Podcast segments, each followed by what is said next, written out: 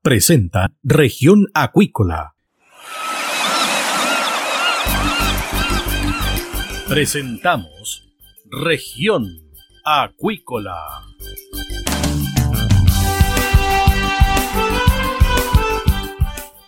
Escuche desde ahora todas las novedades de las principales actividades económicas de la región de los lagos y con las voces de sus protagonistas. Región Acuícola es un programa producido por Radio Sago de Puerto Montt, 96.5 FM y transmitido a través de la red informativa del sur. SIBA, Ciencia Aplicada en Acuicultura. Contamos con un capital humano avanzado y equipamiento especializado. Nuestro compromiso, entregar confianza y calidad para una acuicultura sustentable. SIBA, Centro de Investigaciones Biológicas Aplicadas. Visítanos en www.siba.cl. Escuche todos los domingos desde las 12 horas Recuperemos Chile. Recuperemos Chile. Un espacio de ciudadanos que busca retomar el país de todos. Recuperemos Chile, el valor de las ideas.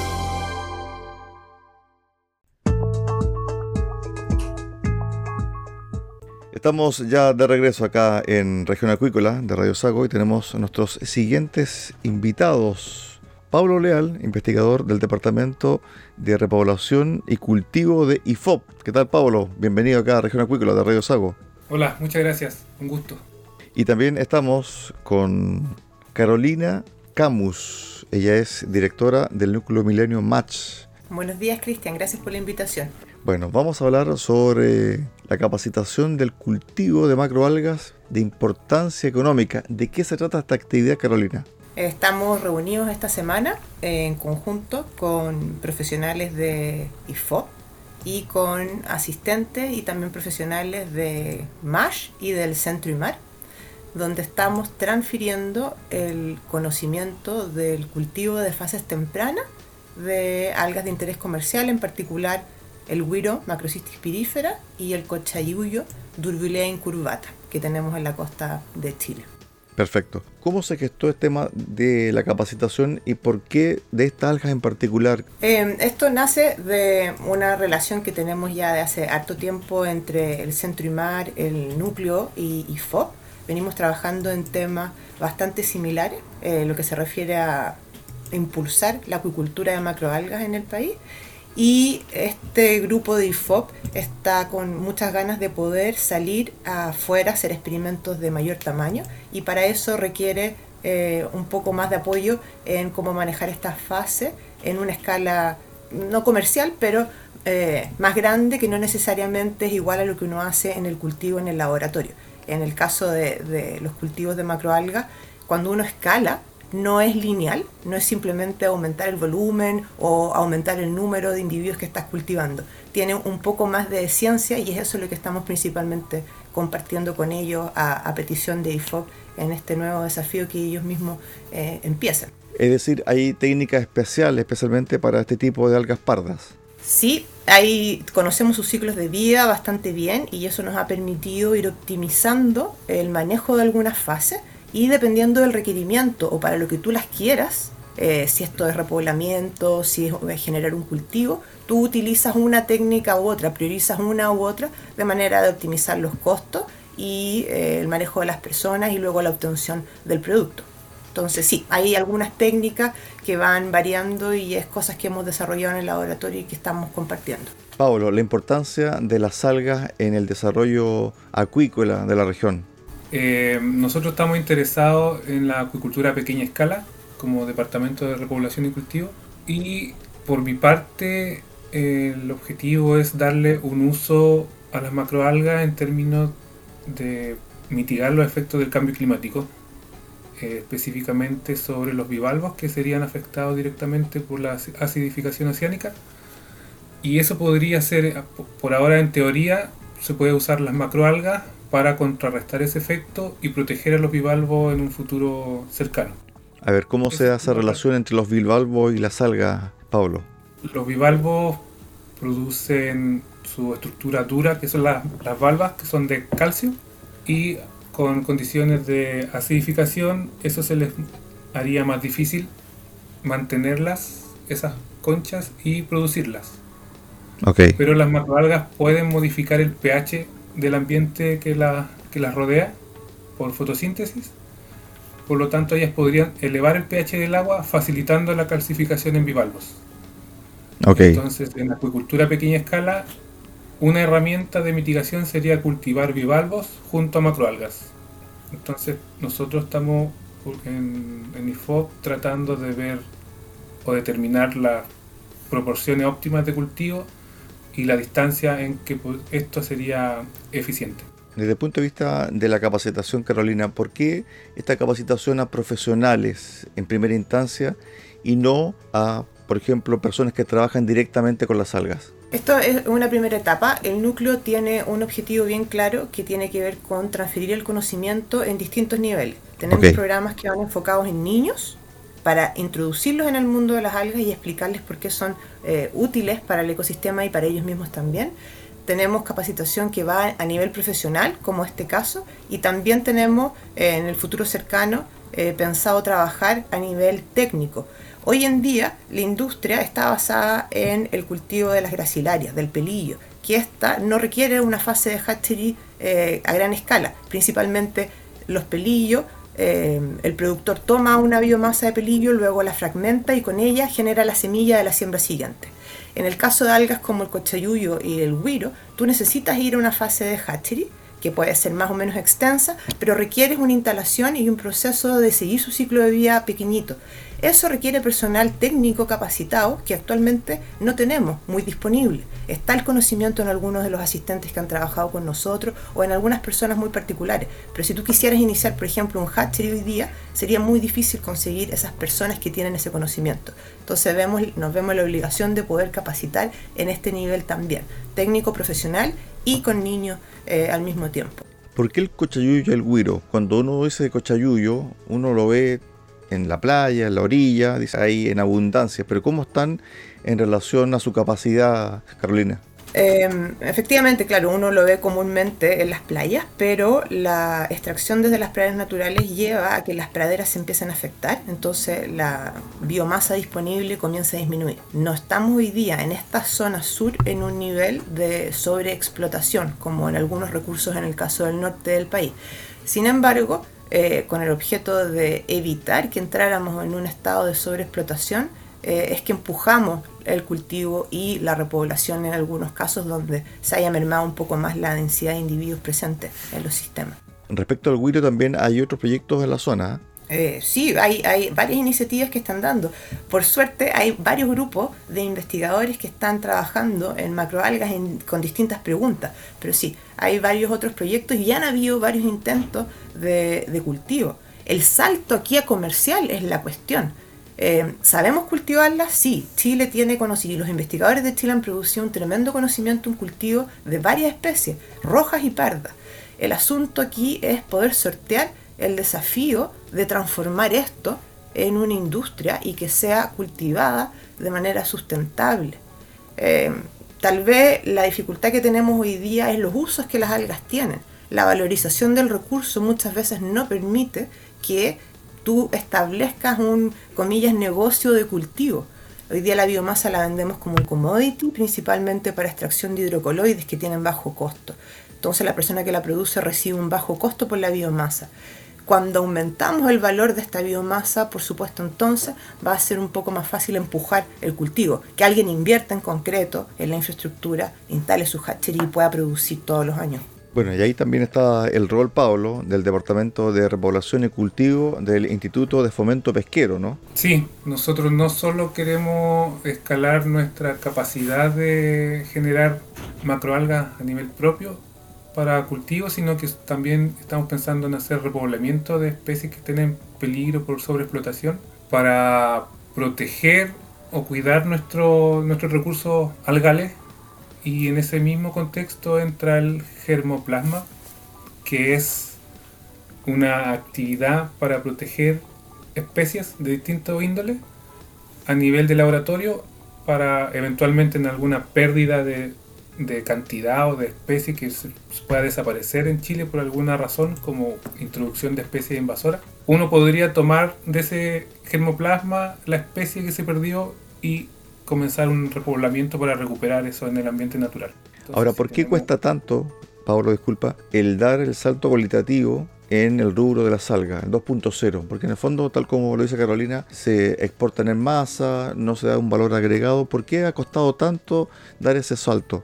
En mi opinión, es cultural, porque todo aquí se exporta de en forma de materia prima y no ha habido un real interés de las partes que participan en esto para generar valor agregado a las macroalgas y darle la importancia que, que realmente tienen a nivel ecológico y económico. Porque lo único que comemos, y es poco acá, es cochayuyo y el resto se exporta. Y también hay un- una suerte de poco interés por los usuarios porque no por lo mismo porque tienen bajo valor comercial entonces el esfuerzo para cultivar macroalgas con lo que se lo que se gana económicamente no no es muy, de muy mucho interés para la gente O quizás, Carolina, falta un poco de, de conocimiento y de investigar más al dedillo el tema de las algas y sus derivados, ¿no? Hoy día yo me atrevo a decir que las algas o el, el desarrollo de lo que conocemos de las algas y de las algas está en pleno crecimiento. De hecho, una de las industrias que crece a una mayor tasa comparado con, con múltiples otras de alimentación, etc. Eh, hoy día en el mundo se vende macroalga a un mayor valor que es utilizada como agroquímico, fertilizante se vende para consumo humano y no solo estoy hablando del mundo asiático que tradicionalmente ha consumido las algas. Hoy día Sí. están entrando en mercados que prefieren elegir productos eh, que sean más verdes eh, por su impacto en el entorno, que tengan menor huella. Eh, entonces sí se están consumiendo en países europeos e inclusive en otros países americanos. También la gente que se da cuenta que viene un déficit de proteínas en el futuro cercano, las macroalgas también aparecen como una oportunidad interesante. Desarrollo de biocombustibles y de otro tipo de cosas, bioplástico, eh, papel para proteger fruta cuando va a exportación por las propiedades que tienen antimicóticas, antibactericidas. Y hay un sinfín de productos que sabemos que se pueden producir eh, en el mundo. Pero hay varias cuestiones que van eh, atrapando un poco esos desarrollos. Por ejemplo, cuando tú vas por un producto que tiene eh, importancia farmacéutica o, cosmo- o cosmetológica, requiere una trazabilidad, es decir, saber dónde cosechaste esa biomasa para conocer las condiciones de ese agua, saber que no tiene eh, altas concentraciones de metales pesados, por ejemplo. Cuando tú la sacas desde praderas naturales, que está mezclada un poco de aquí, un poco de allá, es bastante difícil que el productor de ese compuesto vaya a estar muy tranquilo con esa biomasa. Y no es lo mismo cuando tú la produces en un cultivo controlado que tienes muy monitoreado y conoces bien el ambiente, ese productor la recibe de mejor manera porque tiene una trazabilidad que le permite luego producir este otro eh, producto de mayor valor. Entonces ahí tú ves que el cultivo, el salto al cultivo y liberar un poco la extracción es tremendamente importante para algunas industrias y son justamente aquellas que tienen, están en la pirámide de valor donde tienes un poquito de biomasa que tiene mucho valor. Hoy día nos estamos moviendo en esta parte abajo de la pirámide de valor donde productos con mucha biomasa pero con poco valor. O sea, tenemos que cambiar un poco, eh, ese es el desafío. Pero información en el mundo existe, o sea, sabemos de todas las tremendas propiedades que las macroalgas tienen en un sinfín de industria. ¿Cómo ha sido esta formación de capital humano de esta semana de trabajo, Carolina? ha sido bastante eh, positivo. Lo- los chicos que están abajo están aprendiendo muchísimo. Hemos tenido suerte, han esporulado, hemos visto los gametos, hemos visto los embriones. Realmente se siente que están aprendiendo. eh, la transferencia ha ido así desde cómo eh, eh, producimos los medios de cultivo, cómo lavamos el material, cómo tratamos el material reproductivo, eh, mucho microscopio. Hoy día me parece que toca observación de las fases tempranas, de lo que esporularon el día de ayer. Entonces ha sido bien intenso, pero yo creo que va a tener eh, un buen resultado. Pablo nos va a poder contar más adelante. Pablo, El curso ha sido súper dinámico y súper práctico. Hemos metido las manos eh, desde el primer día. Hemos aprendido lo que esperábamos, que nosotros necesitábamos tips y técnicas para poder escalar estos cultivos de macroalgas, que es lo que nos faltaba, pero estamos a mitad del curso y hemos trabajado hasta el momento con macrocistis y durbilea, que es el guiro y el cochayuyo, y hasta el momento lo hemos hecho bien. Perfecto. Bueno, también tú dices algo relacionado con esta alga exótica, conocida como alga japónica, que estuvo aquí en la zona, se introdujo de manera ilegal. ¿Qué pasa con aquello y también nuestras algas propias, Pablo? Eh, sí, la especie sacarina japónica se introdujo en 2020, por lo que sabemos. Eh, se encontró el año pasado en un cultivo y este año se volvió a encontrar, pero fuera del cultivo, lo que significa que hay una alta probabilidad de que se haya establecido en, Calbuco. ¿Qué pasa con aquello? El principal problema es que no lo sabemos, porque no sabemos si se va a comportar de manera invasiva, desplazando otras especies de macroalgas, por ejemplo, compitiendo y ganándoles por espacio, que sería uno de las principales víctimas, podría ser el huiro, que son parientes cercanos. Y lo otro que no sabemos es si esa alga introducida trajo enfermedades, bacterias, virus, hongos con ella que pueden afectar no solo a otras macroalgas, sino que a los bivalvos que están cultivados en Calbuco, por ejemplo. Bueno, desde el punto de vista de la investigación, Carolina, ahí el Instituto IMAR y también ustedes como Match tienen otra pega, por decirlo de manera coloquial, ¿o no? Sí, estamos bastante atentos a, cómo se está desarrollando esta historia, porque como, como Pablo dice, eh, es bien tremendo no, no saber eh, qué eventualmente va a ocurrir con su presencia. Si permanece como introducida y se queda acotada a un espacio físico, y no puede salir de ahí, eventualmente no es un problema tan grande, habría que erradicarla. Eh, el asunto es si es que ésta comienza a acomodarse en el espacio y empieza a ejercer presión sobre otra. En todos los escenarios tenemos que estar atentos, trabajando y viendo cómo logramos desarrollar una investigación asociada a este evento para documentar y tratar de mitigar o evitar eh, potenciales efectos que no queremos que sean negativos, por supuesto, contra los otros organismos que viven ahí. Finalmente, ¿quiénes participaron de la capacitación in situ? Está participando eh, el equipo de Pablo. Pablo, ¿tú puedes dar los nombres de...? Somos eh, cuatro. Está Carla Álvarez, Daniela Uribe y Fernanda Rodríguez. Y yo como líder del grupo que estamos representando el departamento.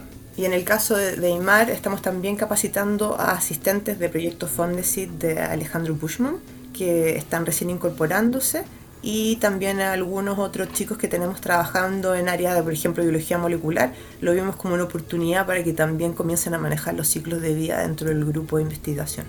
¿Y los expositores, Carolina? Hemos tenido al profesor Silván Fullerón, que es codirector del núcleo MASH, que hizo una clase de explicando un poco la teoría que hay detrás del manejo de las condiciones de cultivo. Tuvimos una clase de mm, Alejandro Bushman que habló de los ciclos de vida, eh, contrastando las diferencias que existen en el de Cochayuyu y del Huiro. Y mm, yo he estado apoyando en el día a día al curso. De esta forma, llegamos a esta conversación sobre algas, capacitación sobre algas pardas con Carolina Camus, doctora y directora del Núcleo Milenio de Agronomía Marina de Algas, MATCH, por su sigla en inglés, del Centro IMAR de la Universidad de los Lagos, y con Pablo Leal, investigador del Departamento de Repoblación y Cultivo de IFOP. Gracias a ambos y éxito en este interesante proyecto. Carolina, Pablo. Muchas gracias, Cristian. Gracias por la invitación. Ok, buenas tardes. De esta forma llegamos al final del programa del día de hoy acá en Región Acuícola. Los esperamos mañana a contar de las 13.30 horas en el 96.5 FM acá en Radio Sago, en Puerto Montt. Muy buenas tardes. Centro de Investigaciones Biológicas Aplicadas CIBA, Ciencia Aplicada en Acuicultura. Entregamos confianza y calidad para una acuicultura sustentable. Contamos con un capital humano avanzado y equipamiento especializado. CIBA, Centro de Investigaciones Biológicas Aplicadas, Ciencia Aplicada en Acuicultura. Visítanos en www.ciba.cl.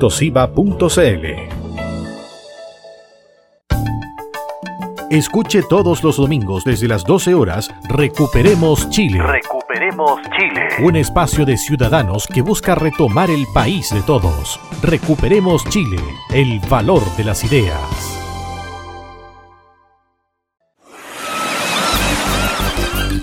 Hemos presentado Región Acuícola. El acontecer de las actividades económicas que dan vida a la región de los lagos y las voces de sus protagonistas en el más completo resumen noticioso. Región Acuícola es un programa producido por Radio Sago de Puerto Montt, 96.5 FM y transmitido a través de la Red Informativa del Sur